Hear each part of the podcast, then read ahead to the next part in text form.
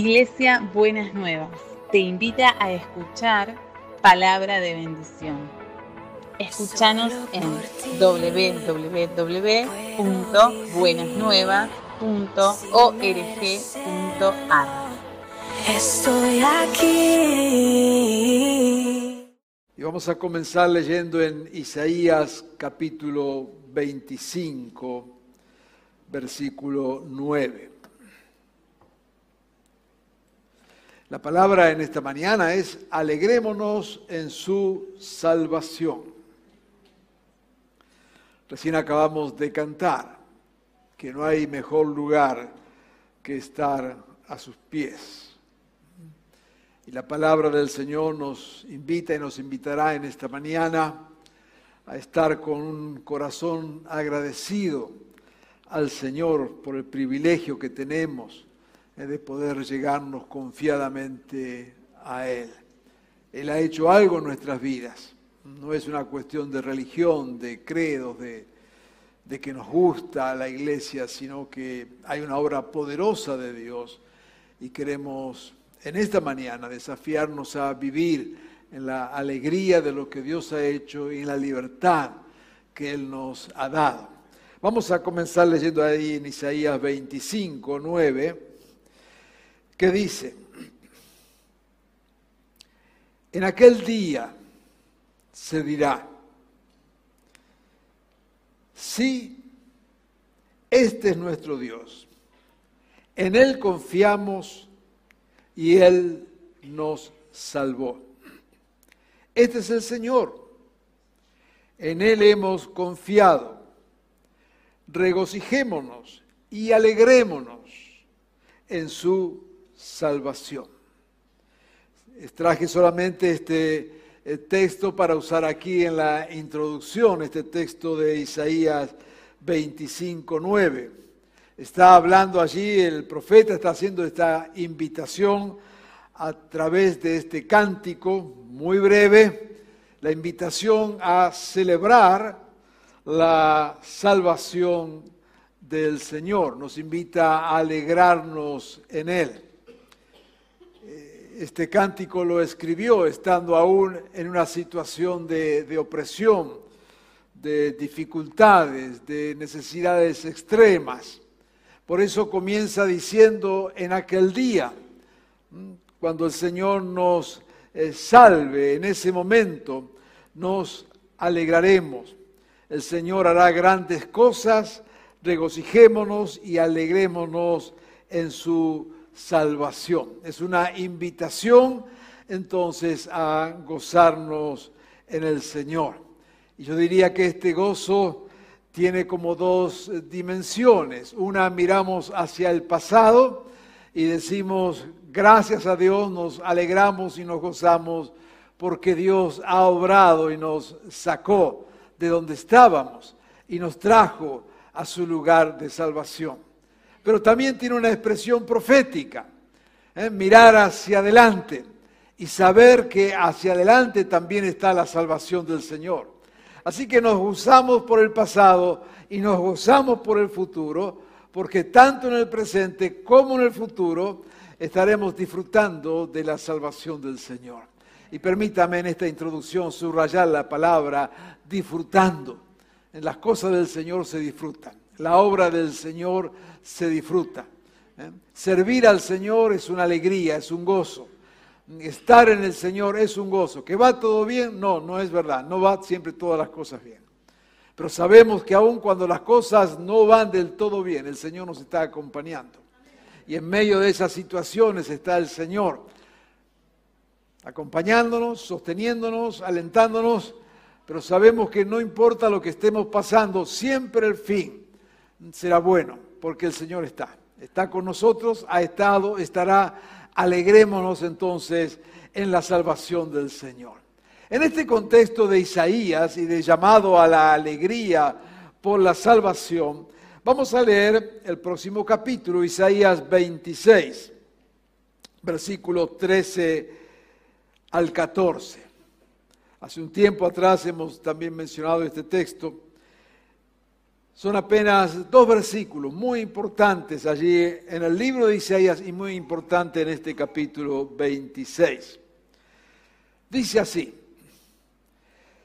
Señor y Dios nuestro, otros señores nos han gobernado, pero solo a tu nombre damos honra.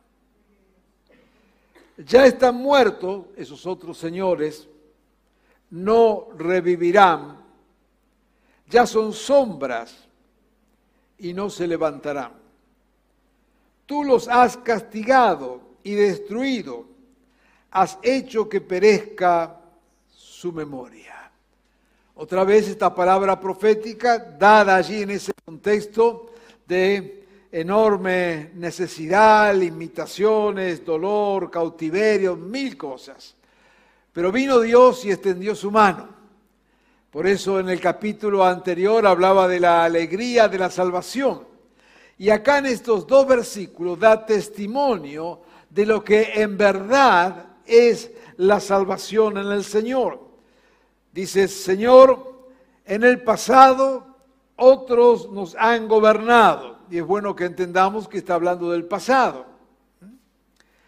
Pero solo venimos a dar gloria y honra a ti. Esos que nos dominaron ya son sombras no revivirán, no se levantarán.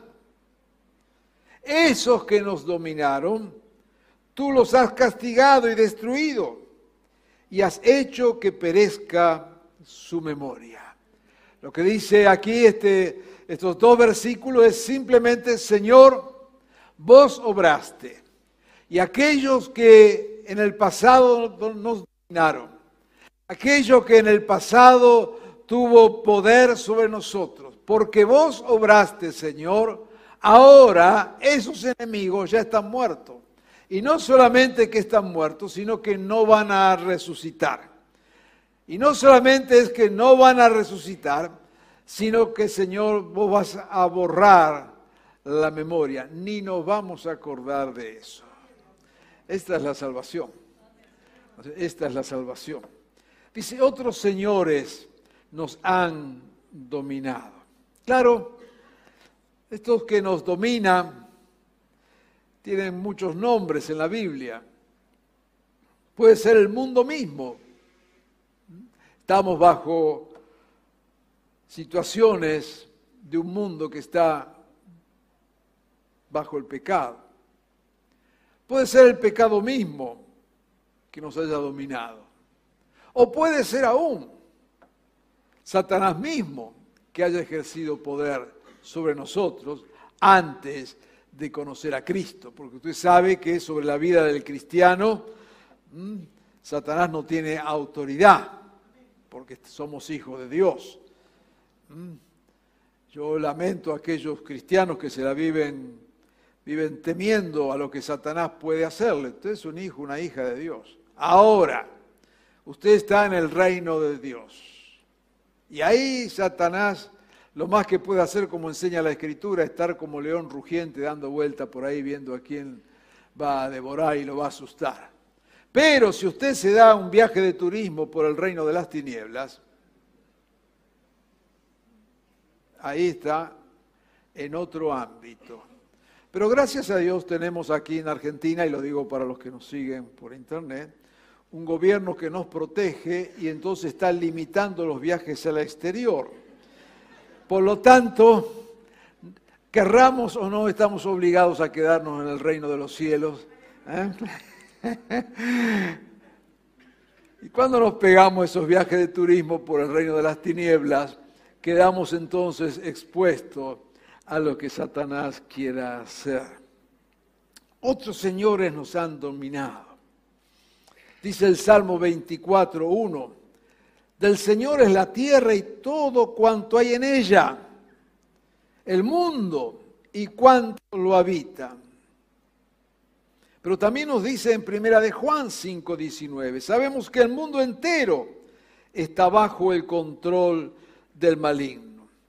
¿Qué está diciendo acá? Una primera esfera de, de dominio ¿No cierto? Es cuando uno se pone, cuando vivimos debajo de los principios del mundo. No es que quedamos ahí a la intemperie. Por supuesto, el maligno se mueve allí. No es dueño del mundo, tiene apenas un control momentáneo. Pero el problema es cuando vivimos entonces bajo los principios del mundo. Cuando nos vamos de los principios del Señor, dice allí en Efesios 2, 1 al 3. En otro tiempo ustedes estaban muertos en sus transgresiones y pecados, en los cuales andaban conformes a los poderes de este mundo. Se conducían según el que gobierna las tinieblas. ¿Se da cuenta? Gobierna en las tinieblas. Según el espíritu que ahora ejerce su poder en los que viven en la, a los que viven en la desobediencia. Si usted está en Cristo, tranquilo, pero si no, en este tiempo también todos nosotros, en ese tiempo vivíamos como ellos, impulsados por nuestros deseos, siguiendo nuestra propia voluntad y nuestros propósitos. El mensaje acá es sencillo para entender una de las áreas que dominan nuestra vida o que han dominado, espero que hablemos en pasado. El mundo, sus principios, sus valores cuando nos conducimos de acuerdo a ese mundo que está sin Dios, cuando nos sometemos a los principios de ese mundo, entonces quedamos cautivos, presos, atrapados allá, allí. Es parte de uno de estos enemigos. Y lo describe aquí el texto de Efesios de una forma muy clara y sencilla. ¿Qué es vivir en el mundo? Vivir en el mundo no es vivir fuera del ámbito de la iglesia porque para algunos la vida tiene como dos etapas. Los domingos estamos en Cristo y los lunes empezamos a estar en el mundo. No, no, usted puede estar en Cristo las 24 horas del día, todos los días de la semana, siempre y cuando no se deje dominar por los principios del mundo, que aquí Efesios lo dice con toda claridad. Cuando vivimos impulsados por nuestros deseos, haciendo nuestra voluntad y siguiendo nuestros propósitos. Impulsados por los deseos, haciendo nuestra propia voluntad y siguiendo nuestros propósitos. Mire qué interesante. Lo que el mundo llama libertad, que es lo que hoy vivimos, ¿no es cierto? Mira, que cada uno haga las cosas como le parece. Somos libres. Y no solamente somos libres de pensar, por supuesto, somos libres de actuar, y no solamente somos libres de actuar, sino somos libres de actuar como se nos da la gana, sin preocuparnos el otro. El prójimo no existe, el que existe soy yo. Por eso usted vio, pase lo que pase, y no estoy hablando acá de grandes manifestaciones en la calle, alguien se peleó con la suegra, fue, puso dos sillas, cortó la calle. Sí. ¿Qué hace este tipo acá? Usted dirá, bueno, sí, claro, por supuesto, estoy usando una tontería. Pero fíjese esa, esa cuestión de sin importancia. Estaba el otro día tratando de circular por las calles aquí de Buenos Aires. De repente hay un camión del gobierno de la ciudad juntando una rama, juntando una rama. Fueron y contaron dos cuadrantes, dos cuadrantes, después nadie pasa por acá.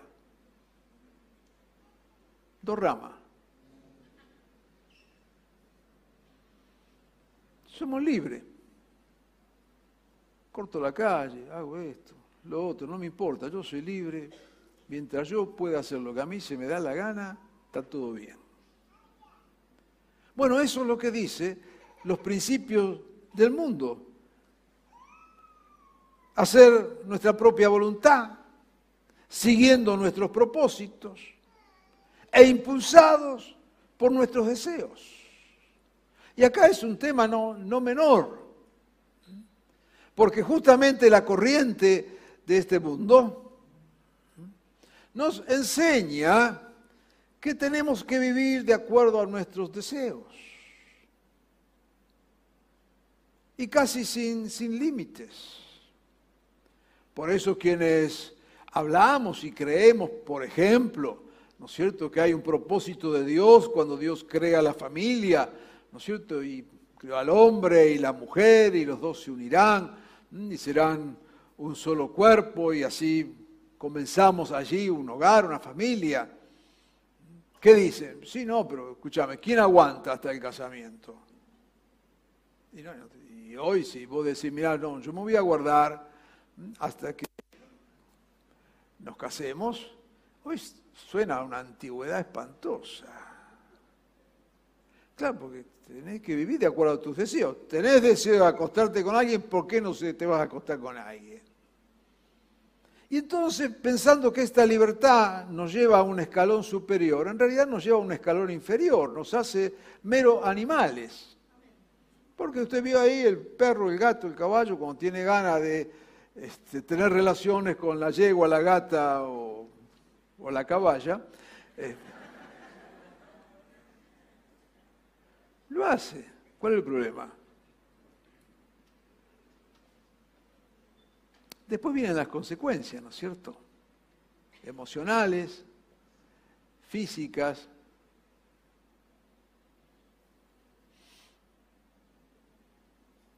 Vivimos de acuerdo a nuestros deseos, a nuestros impulsos. Y no solamente en el ámbito sexual, sino que toca otros ámbitos. Por ejemplo, lo que tiene que ver con nuestra administración que no es un tema menor. ¿Usted vio lo que pasa y, la cosa está armada de esa manera? Usted se quedó sin sal mientras cocinaba. Bueno, vaya a cualquier lugar a buscar sal, menos a un supermercado, porque usted va a comprar sal al supermercado y sale con un televisor. Usted dice, ¿qué hiciste acá?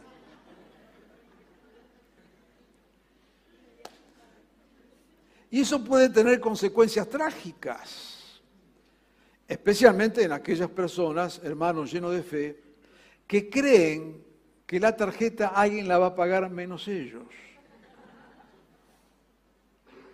Hasta que se dan cuenta que tienen que pagarla.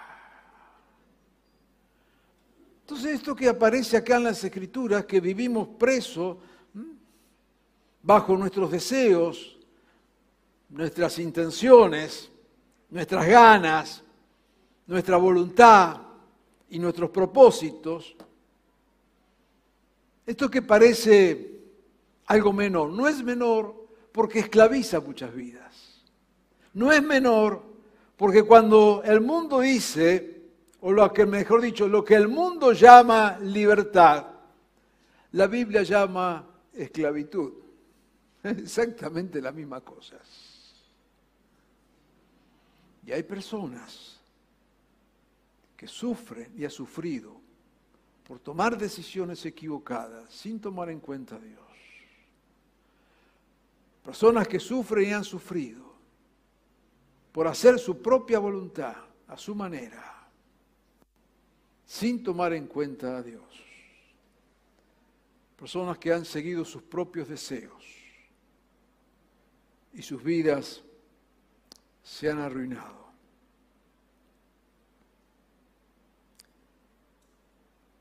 Pero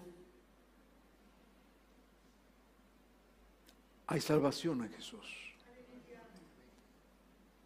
Y aquellos que están sufriendo o han sufrido las consecuencias de vivir conforme a su voluntad, a sus deseos, a sus principios, a sus valores, a sus ganas,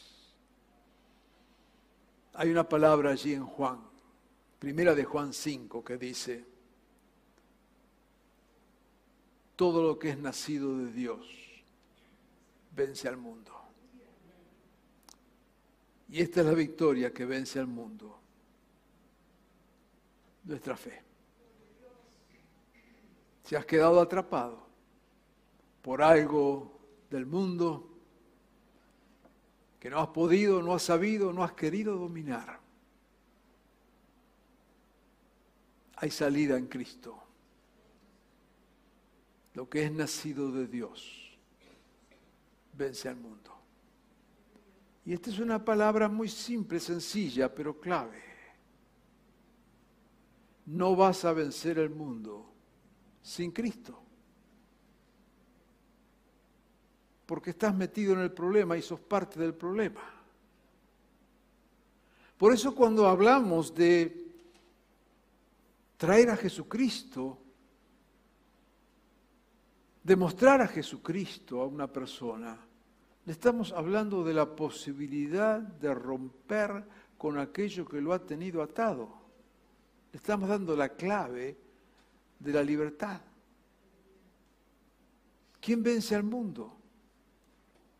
En Cristo.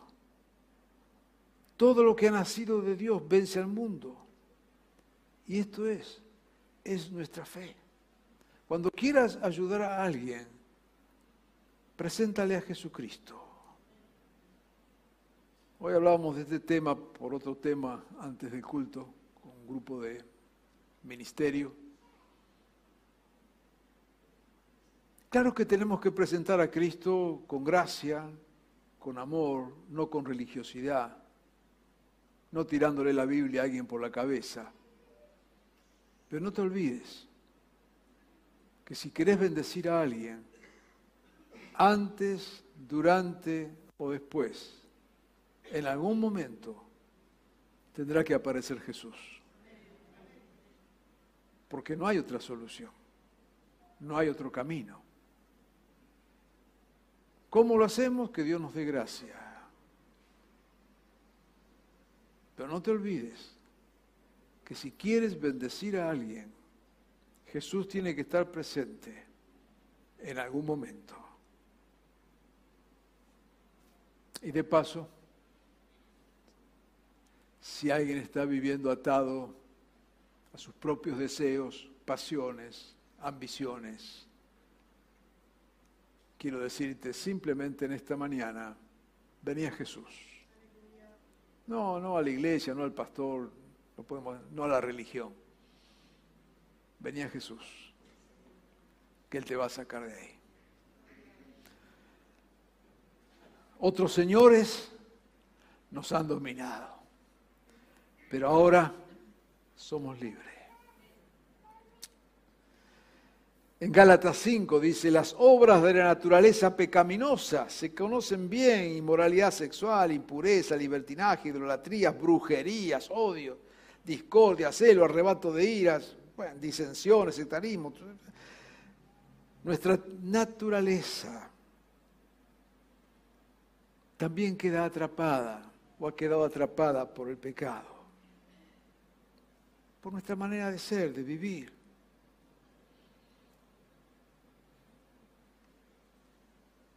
Por lo que somos. Pero Dios nos da victoria también sobre nuestra naturaleza. Dice en Gálatas 5:24, los que son de Cristo Jesús han crucificado su propia naturaleza pecaminosa, con sus pasiones y con sus deseos. O sea, otra manera de decir casi lo mismo, todo aquello que se sale del plan de Dios termina esclavizándote. Pero Jesucristo ha traído libertad. Y somos testigos de eso. Hemos experimentado eso. Y si esto no puede ser tu testimonio, una vez más te invito en esta mañana, acude a Jesús. Él tiene el poder para librarte. Cuando has caído preso en tus propios deseos, que sabes que te han llevado para mal. Pero no solamente eso, sigue el, texto y nos habla también, ¿no es cierto?, de, de otro enemigo que es, por supuesto, mm, las influencias que Satanás y su hueste pueden tener sobre nosotros cuando nos exponemos a ella. Personas que participan de ceremonias religiosas diabólicas, personas que conscientemente se alejan de Dios y se someten a principios y a potestades que no son Dios. Lo hacen muchos en su ignorancia, pero el tema no es si sos ignorante o no sos ignorante, el tema es que si has puesto tu vida bajo Satanás y sus huestes, usted dirá, pero pastor, yo jamás hice esto conscientemente, puede ser que sí, que nunca lo hayas hecho conscientemente, pero puede ser que de repente, ¿no es cierto?, oraste donde no tenías que orar, fuiste donde no tenías que ir, te colgaste algo que no te tenías que colgar o te pusiste en la mano algo que no te tenías que poder poner. Y tu vida quedó atada. Pero hay una buena noticia. Jesús venció a Satanás y a sus huestes. Y no hay atadura que sea más poderosa que el poder de Dios para romper cualquier atadura. Este es el mensaje liberador de Jesucristo. Y entonces cuando leemos el texto este de Isaías, que nos dice, en otro tiempo, en otro tiempo, ustedes estaban presos, ustedes estaban dominados. Señor, otros señores nos han gobernado, pero solo a tu nombre damos honra. Esos que nos han dominado, esos que nos pusieron bajo sus pies, ya están muertos no se levantarán, tú los has castigado, Señor, no volverán a vivir. ¿Es esta la experiencia? ¿Está la verdad? Los enemigos que el Señor ha, ha, destruido, ya sea bajo la influencia de la carne, del mundo, de Satanás o de lo que fuera, están muertos y no resucitarán. Pero el texto dice algo más que el Señor borra su memoria. Has hecho que perezca su memoria. Uno de los mensajes más poderosos del texto que hemos leído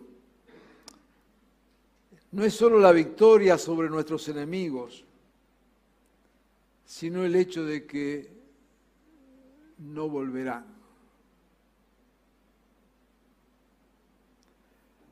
Muchas personas que han experimentado esta liberación del Señor viven bajo el temor de que vuelva el enemigo. Personas que han estado con adicciones, y Dios le ha liberado. Viven con el temor. ¿Volveré? ¿Volveré a caer? La palabra de Dios te dice en esta mañana, el Señor ha dado por muerto a los enemigos. Pero no solo en adicciones, en cualquier área de nuestra vida donde sabemos que nos hemos equivocado, hemos caído, hemos fallado, hemos pecado. Y está el temor allí porque queremos vivir una vida plena en el Señor. ¿Volveré? ¿Volveré a caer? ¿Volveré a fallar? ¿Volveré al antiguo camino? Dios te dice en esta mañana, esos enemigos están muertos, no trates de resucitarlos. Muévete en la certeza de que el poder de Dios es tan grande que aquello que fue un enemigo en tu vida, Él lo ha matado, lo ha destruido. En otras palabras, allí en Colosense nos habla, ¿no es cierto?, que en ese desfile triunfal de Jesús. Crucificó allí, clavó, mató de una vez para siempre al enemigo de nuestras almas. Nos dio vida, dice, muriendo en la cruz. Pero también nos dio vida, dice el texto, clavando en la cruz, dice, traduce el acta que nos era contraria. La traducción literal sería clavando en la cruz el pagaré.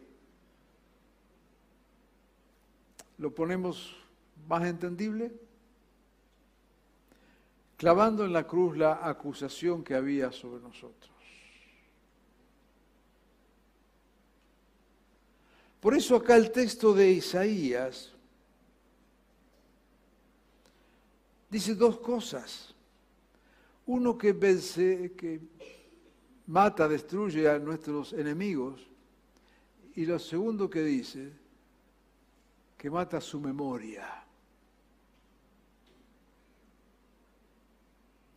Así como hay quienes viven bajo el temor de que su antiguo enemigo resucite y los vuelva a someter, también hay quienes, habiendo sido liberados, perdonados, restaurados, rescatados, viven bajo la condena de la memoria. Lo que hiciste. Lo que hiciste. Pero dice el texto, tanto de Isaías que leímos, que Él también borra nuestra nuestra memoria, borra la memoria de nuestros enemigos. También dice allí en Colosenses que Jesús clavó en la cruz.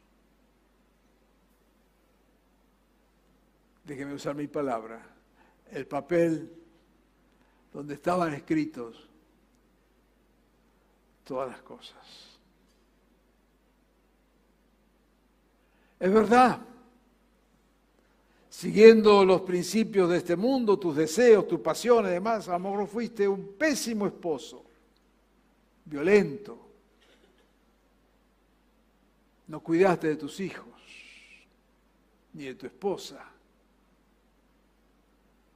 Pero conociste a Jesucristo y viniste a Él.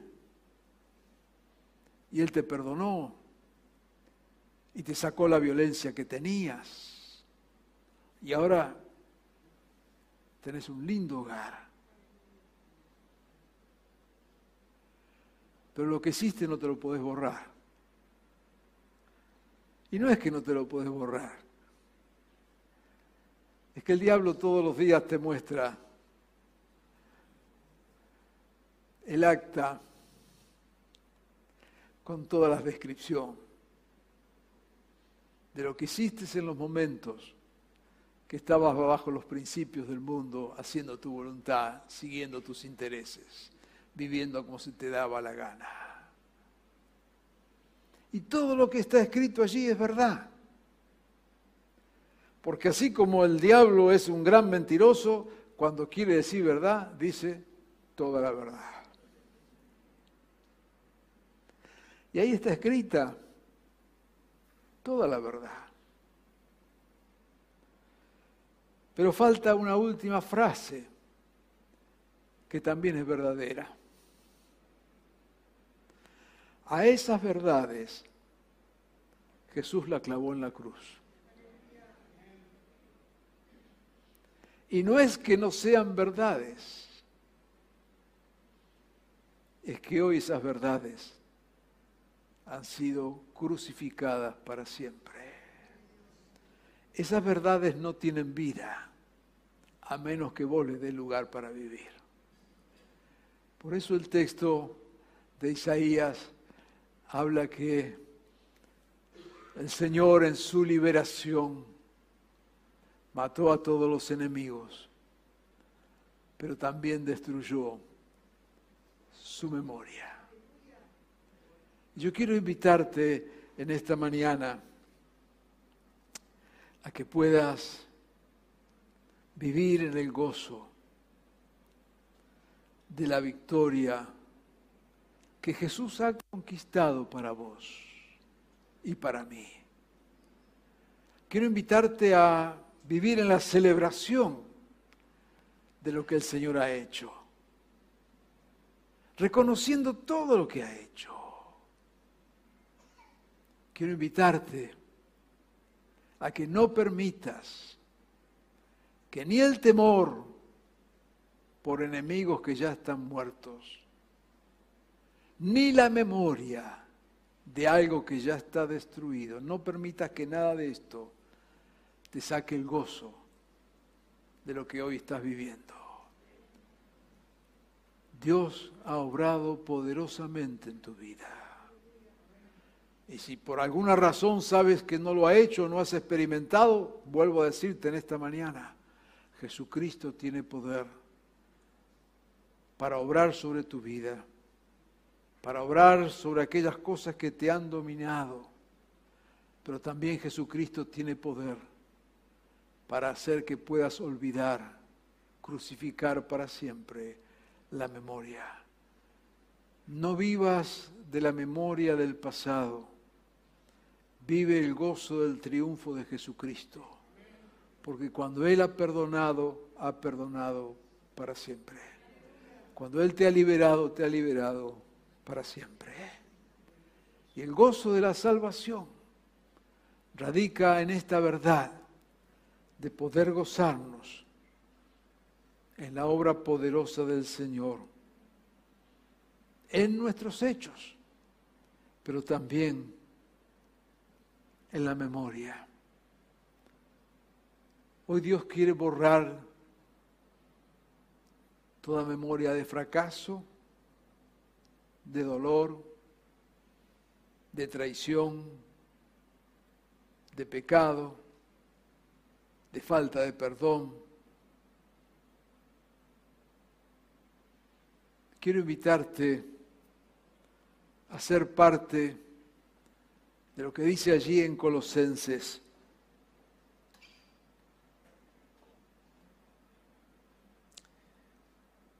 Desarmó Jesús a los poderes y a las potestades y por medio de Cristo los humilló en público al exhibirlos en su desfile triunfal.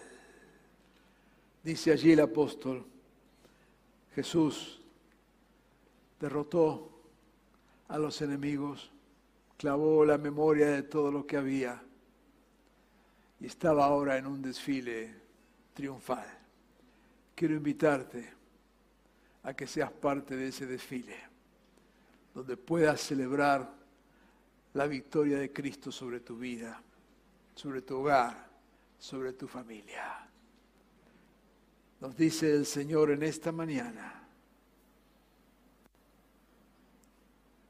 Señor Dios nuestro, otros señores nos han gobernado en el pasado, pero ya están muertos y no revivirán. Ya son una sombra, no se levantarán. Tú los has castigado y los has destruido y has hecho que perezca su memoria. Quiera el Señor que esta sea tu verdad en esta mañana. Y si no lo es, Jesucristo te está esperando con los brazos abiertos. Nos gozamos en la salvación que Él nos ha dado salvación poderosa que nos ha librado y ha terminado con nuestros enemigos. Vamos a orar. Amado Señor, afirmamos la verdad que está en tu palabra. Nos has dado victoria, Señor. Es cierto, en otro tiempo, haciendo nuestra propia voluntad, sujeto a las pasiones de nuestra carne, desobedeciéndote, hemos vivido, Señor, bajo otros enemigos. Porque todo eso nos llevó a desastre, desgracia, ruina. Pero Jesús cuando nos encontramos contigo. Cuando obraste, lo hiciste con tanto poder que podemos dar testimonio en esta mañana, esos enemigos ya no existen. Estamos en ti, Señor. Y no solamente los enemigos, sino que tu obra